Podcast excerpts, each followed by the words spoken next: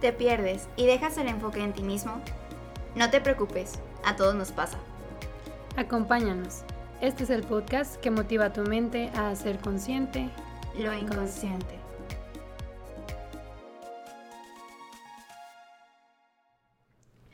Bienvenidos a nuestro ya quinto episodio de Inconscientes Podcast. La verdad es que se ha pasado súper rápido, pero al mismo tiempo han estado pasando muchas cosas.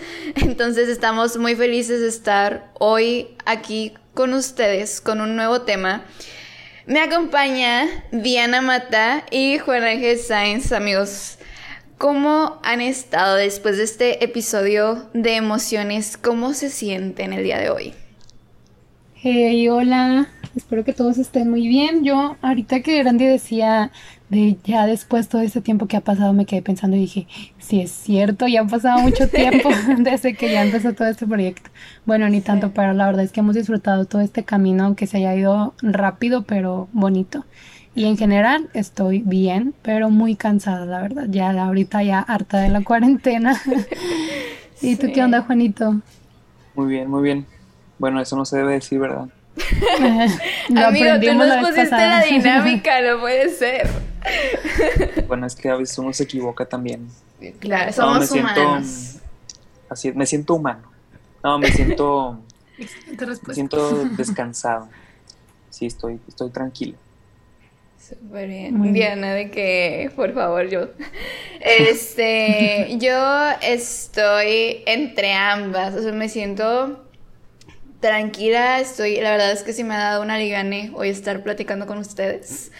Eh, entonces me siento feliz por eso, pero también me siento físicamente cansada. Ya mi cuerpo me está diciendo que necesito descansar pronto.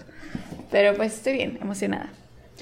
Y bueno, el día de hoy vamos a tocar el tema de la conducta. Y es que ustedes no lo saben, pero eh, estos últimos, contando este episodio, estos últimos tres episodios, estamos hablando sobre la triada mental. ¿Qué es la triada mental? Nuestra mente se constituye por, bueno, de acuerdo a, a más la parte cognitivo-conductual, es un triángulo donde está emoción, donde está pensamiento y donde está conducta, que es nuestro tema del día de hoy. Entonces, si se fijan, realmente hemos dado varios spoilers en cuanto a que cuando hablamos de una no podemos dejar de hablar de la otra, porque están interrelacionadas. Entonces, de nuevo, hoy vamos a enfocarnos en cómo es que nos comportamos y vamos a hablar un poquito sobre, bueno, un poquito mucho, del conductismo, eh, una de las ramas de la psicología. Y pues bueno, ya para ir empezando, eh, Juan, Sabemos que hay dos, ramas del conductismo muy fuertes. Eh, vamos a hablar primero del condicionamiento clásico, ¿te parece? Excelente. Muy bien. Bueno, pues un poquito de historia. Este, aquí el condicionamiento clásico, bueno, antes, ¿por qué estamos hablando de esto? Porque como decíamos en otros episodios, este, las conductas tienen que ver con, con todo lo que ya hablamos antes, ¿no? Las, los pensamientos y, en parte también por el contexto, ¿no? Y cómo lo interpretamos, pero las conductas sí están muy relacionadas con el entorno también. Eh, ¿en, qué sentido? Por ejemplo, uno de, las, de los modelos que explican esto, de las teorías, por así decirlo, es lo que decía Randy, que es el condicionamiento clásico. Este, Uno de los autores principales de, de, estas corrientes es Iván Pablo. Y pues bueno, se decía que que en realidad estaba haciendo un experimento nada que ver, ¿no? Con esto del condicionamiento. Se dice que, estaba experimentando o descubriendo por qué los perros salivan o por qué se generaban así como que las estas moléculas, estas gotitas de saliva en las lenguas de los perros. Y, y, se dio cuenta pues de otro fenómeno, ¿no? Un fenómeno que también puede ser social. El hecho de que a veces muchas de nuestras conductas están determinadas por un aprendizaje. Un aprendizaje, y en este caso, este, pues tiene que ver con estímulos, ¿no? Por ejemplo, el, experimento constaba de, que, pues bueno, tenía ahí Pablo a su, a su perrito, y, digamos que un estímulo que se considera como incondicionado, o sea, que no, no está influyendo de manera consciente, por así decirlo, sobre el perrito, que es un hueso. O sea, un hueso existe, está ahí el hueso. Entonces, pero el perrito al verlo, pues producía esta salivación, esa era su respuesta. Entonces, eh, Pavlov se, se empeña en, en, tratar de que cada vez que él tocara una campana, el perrito produciera este efecto de saliva, ¿no? Entonces lo que hace es empieza a tocar la campana a ver si tiene alguna respuesta el perrito. Pero no tenía, o sea, no, no salivaba, no movía la cola, nada más estaba ahí el perrito, no, no había ninguna respuesta. Pero cuando, cuando la tocaba la campana y después le administraba o le, le, daba un huesito, pues ahí sí se producía la saliva. Entonces, este, llegó como a esta conclusión de que cada vez que tocara la campana y le daba un, un huesito, pues el perro iba a asociar que la campana este, tenía que ver con el huesito o significaba que ya venía un huesito. Entonces, este, Después de un tiempo ya se da cuenta de que cada vez que tocaba la campana, el perro salivaba sin que el hueso estuviera ahí presente. Entonces, este, eso explica pues algunas de nuestras conductas, ¿no? Cómo nosotros aprendemos por patrones que se van repitiendo y que, y que, que no necesariamente son los mismos. Si, si, damos un ejemplo así rápido, pues hay ejemplos como que muy extremos de fobias, ¿no? que empieza como una fobia a los conejitos, porque hubo una experiencia en, no sé, en el que te muerde un conejito, pero hay personas que han, que han desarrollado fobias que ya con el simple hecho de ver algodón o con el simple hecho de ver este algún animal del, mismo color, se, se, generan las mismas conductas de evitar, de sudar, de tener miedo, por un aprendizaje que, que se ha extendido, ¿no? Ese es como que el alcance que puede tener este tipo de condicionamientos. Oigan, ¿les puedo preguntar algo? Es que ahorita que estaban diciendo todo esto, me ponía a pensar, y no sé si entre, eh, pues vaya, dentro de, este, de esto que ustedes están mencionando del condicionamiento, pero hubo una vez en mi vida que escuché que alguien que se perseguían por la escalera entonces, dos personas, así de que corriendo. Y yo me asusté mucho. Yo me asusté mucho. Y me acuerdo mucho que a partir de ahí, cada, cada vez que escucho así como que alguien pisadas rápidas o alguien corriendo, en especial en mi casa, me causa como mucha alerta. Bueno, ya no, fue algo que trabajé en terapia. Este, pero algo como, como miedo o así. Entonces, eso viene siendo como parte de, esto del condicionamiento, de como que escuchar algo y, tu, cuerpo reacciona a eso. Sí, pues digamos que, por ejemplo, e, e, esto de lo que decía de las fobias tiene que ver un poquito también, porque, o sea, es un concepto que se le llama como generalización. Entonces, se generaliza porque ya no es nada más el conejito, sino todo lo que se parezca. Entonces, ¿eso qué quiere decir? Que pues, aunque tú, aunque las pisadas que escuches, las pisadas que escuchas no, no son las mismas que te provocaron esa sensación antes, pues como quiera cualquier sonido que se parezca, pues puede generar la misma sensación. Entonces, y es algo que pasa muchas veces. Interesante, o sea, no sabía que formaba parte de esta parte de la conducta dentro de la psicología. Sí. Sí, está interesante porque muchas veces pues tenemos estas eh, respuestas condicionadas, pero no sabemos cuál es el estímulo, ¿no? O sea, como que todavía no identificamos cuál es o por qué estamos reaccionando de la forma en la que estamos reaccionando, sobre todo cuando está este proceso que Juan decía de la generalización, porque ya no es algo particular que puedas ligar a, bueno, esto es igual a esto, sino que son cosas que dices, esto es un miedo irracional, no sé de dónde venga, bueno, probablemente fue algo que se generalizó. Wow.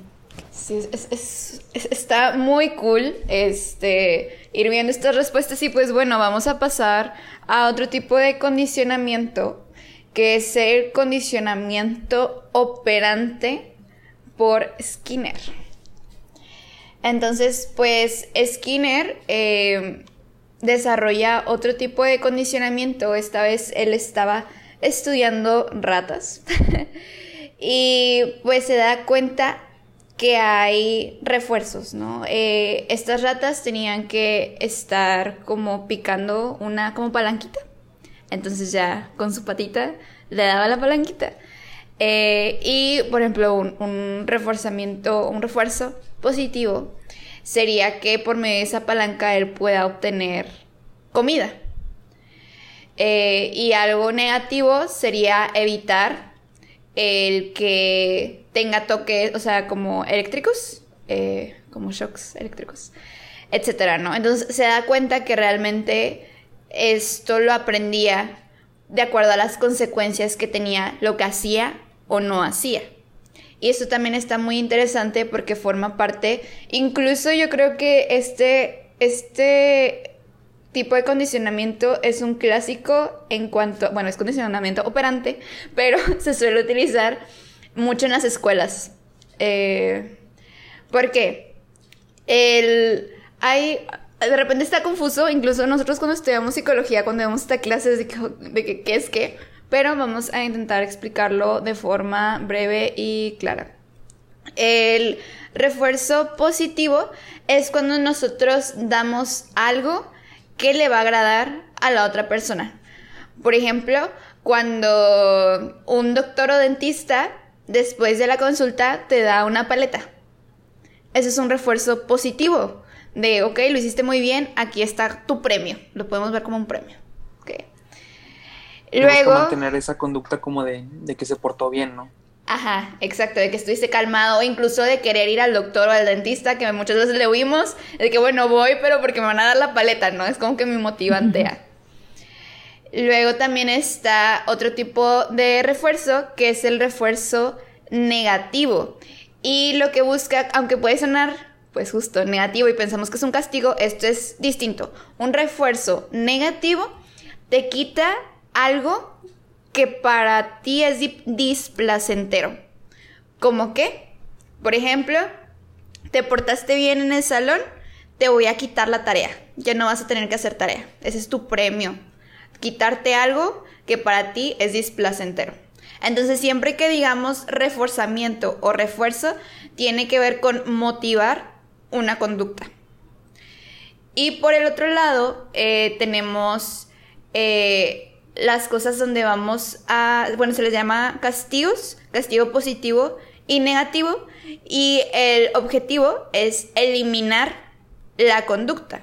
Queremos que esa conducta se extinga. Entonces, un castigo positivo sería el dar displacer, o sea, el hacer una acción que para ti es displacentera. disgusto. Exacto, emociones. Este, pero sí, que, provoque disgusto. ¿Algún ejemplo que se les ocurra, amigos, de esto?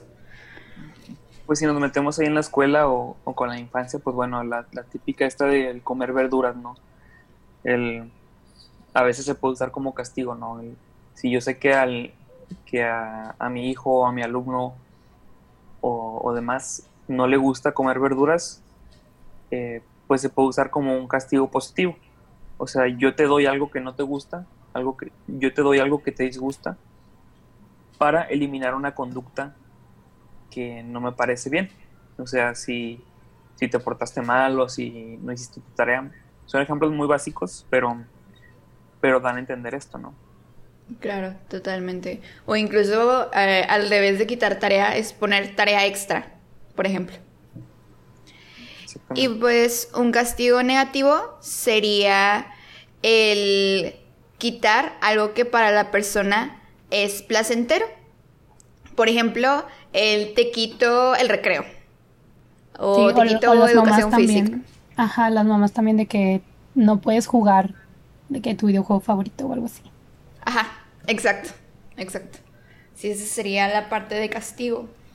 Entonces, eh, pues está interesante como ir identificando como que incluso ejemplos en tu propia vida y te vas dando cuenta de que a la, de que muchas cosas, de que he sido condicionada, de que como que cuando ves esta clase te sientes un experimento, te sientes la ratita de que, ok, mis acciones han sido aprendidas.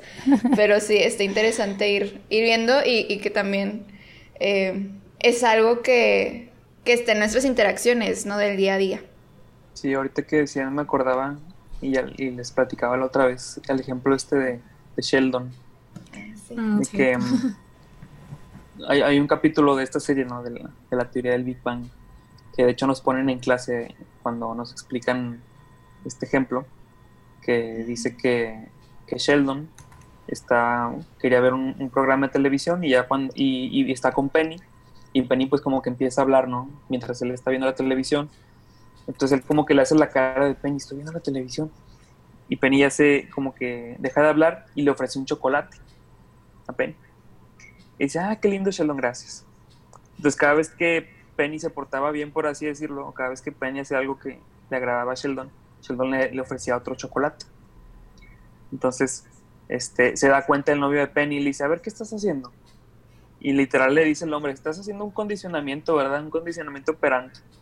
Y ya hace cuenta que, pues, él dice de que, ah, mira, muy bien, y le ofrece un chocolate también. Entonces, se, da, mucho este ejemplo de que, de que mm, se ofrece algo cuando se quiere mantener una, una conducta.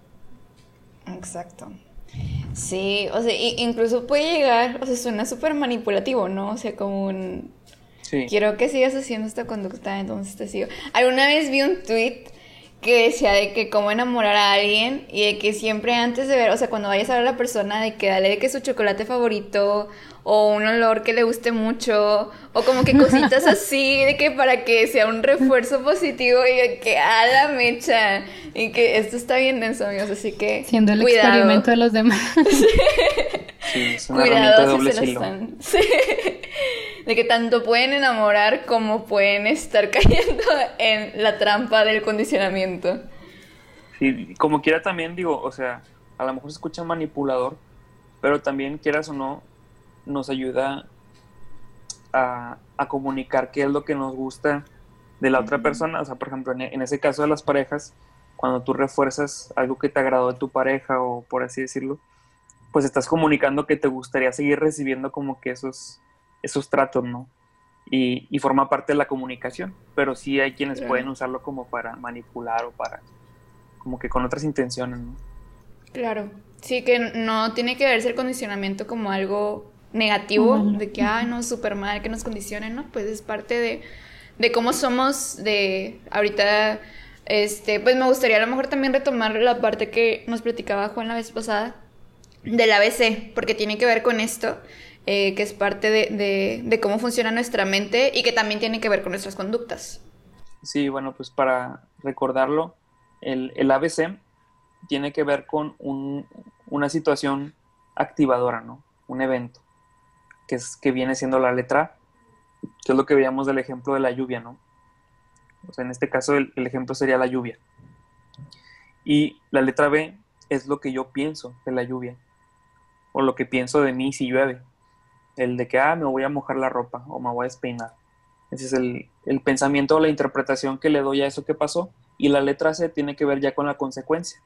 Cómo yo me sentí, no, pues que me sentí incómodo. O qué hice, no, pues que me fui del parque. Entonces, este, pues esas letras, las dos primeras letras tienen mucho que ver con, con cuál va a ser nuestra conducta. Sí, sí, tiene mucho que ver. Y, y está interesante también plantearnos eso, o sea, creo que lo padre de esto y algo que me ayuda bastante es irlo viendo como en mi vida, ¿no? De que, ala, o sea, como que hace que caigan muchos veintes de, ah, por esto hago las cosas, o por esto me siento de esta manera. Sí. Yo creo que está muy interesante que, bueno, vaya, es algo que hemos repetido y es como el objetivo real de este podcast, pues que hagas consciente las cosas que piensas, que, que haces y pues las conductas que llegas a tener, ¿no? Las reacciones eh, que por inercia se hacen, pero digo, como, como decían ahorita con el condicionamiento, o sea, se puede tomar a simple vista como de que, ay, es malo, siempre nos han condicionado, pero realmente si lo aplicas de buena manera, pues va, trae buenos beneficios, ¿no? A, nosotros como humanos. Entonces, está padre también que vayas reconociendo tú que nos estás escuchando, pues algunas reacciones que, que no son como tan comunes y que quizá vienen a partir de, de algunos condicionamientos pues que has vivido, ¿no? Claro. Sí. ajá. Por ejemplo, digo, me acordaba ahorita del ejemplo de Pablo, ¿no? Del perrito cuando nosotros como que aprendemos cómo se originan muchas de las conductas que tenemos, pues aprendemos también que, que así como aprendimos una, pues también podemos aprender otras. Y, es lo que, lo que hemos visto con ese tipo de experimentos, ¿no? O sea, a lo mejor, o sea, el perrito, si ya llega un punto en el que escuchando la campana eh, piensa que va a venir un hueso, pues en algún momento va a agarrar la onda. Si nunca vino el hueso, va a decir, ah, este vato. Digo, no lo va a pensar así, ¿verdad? Pero va a decir, ah, no, va a venir, ningún hueso, pues ya mejor me, me dejo de esperarme. E, eso nos ayuda como que a poder tener esta habilidad mental de separar nuestras conductas de nosotros. O sea, el hecho de que yo me suela comportar de una manera no quiere decir que toda mi vida me va a comportar así o que estoy destinado a comportarme así, sino que, como decíamos en otros episodios, pues no nos enseñan a veces a cuestionar estas, estos aprendizajes que ya traemos desde antes, pero que sí se pueden modificar. Claro, yo creo que también es muy importante recordar eso, que vaya, no, no importa a quién nos esté escuchando, qué edad tengas, o sea, si tú te lo propones, pues poco a poco vas a ir eh, dándote cuenta de, de, esas pequeñas cosas que antes por inercia se, se hacían contigo y que yo creo que algo que da mucho miedo pues es el cambio. Y una vez que las identificas es como, chale, creo que no, no las voy a poder cambiar, o sea, siempre las he hecho, pero pues es muy importante recordar que sí se puede, no importa la edad que tengas. Exacto, y que justo puedes usar este condicionamiento para salir de eso, o sea, como usarlo a tu favor, creo que eso es lo, padre de hacer consciente lo inconsciente. que, por ejemplo, a mí algo que me servía mucho cuando estaba en la escuela era, ¿sabes que Cada hora, o sea, si estoy una hora de que realmente concentrada en lo que estoy estudiando, me voy a dar un premio a mí misma. Y no sé, bajo por el lado o no sé, hago o veo mi video favorito o escucho mi música favorita de que 5 o 10 minutos y luego sigo estudiando y a la siguiente hora que ya cumplí que estuve estudiando, otro premio. Cosas así que me motivan a seguir aprendiendo, a hacer cosas que yo sé que me cuestan. No sé, por ejemplo, yo sé que me cuesta hacer ejercicio, yo sé que me cuesta levantarme temprano, pero que lo tengo que hacer porque si no, mi día se mueve y yo sé que no voy a hacer todo lo que tengo que hacer. Entonces, como el tú mismo poder poner esto a tu favor para ayudarte y para motivar conductas que son tus conductas meta, pues súper bien, o sea, realmente es algo que te puede ayudar muchísimo.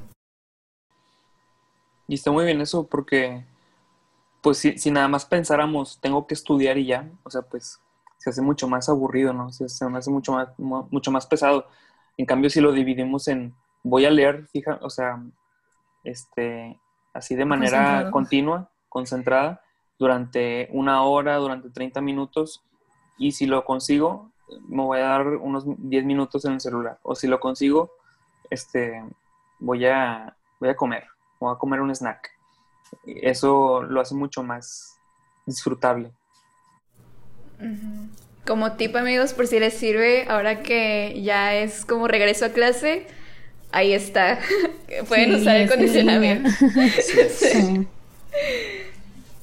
Pero bueno, yo creo que, o sea, también algo que, es importante tocar en, en este capítulo es la importancia de, así como decíamos que con nuestros pensamientos y nuestras emociones, que de repente somos muy, muy rápidos y muy duros para juzgar nuestros propios, nuestras propias emociones y pensamientos, pues igual con la conducta.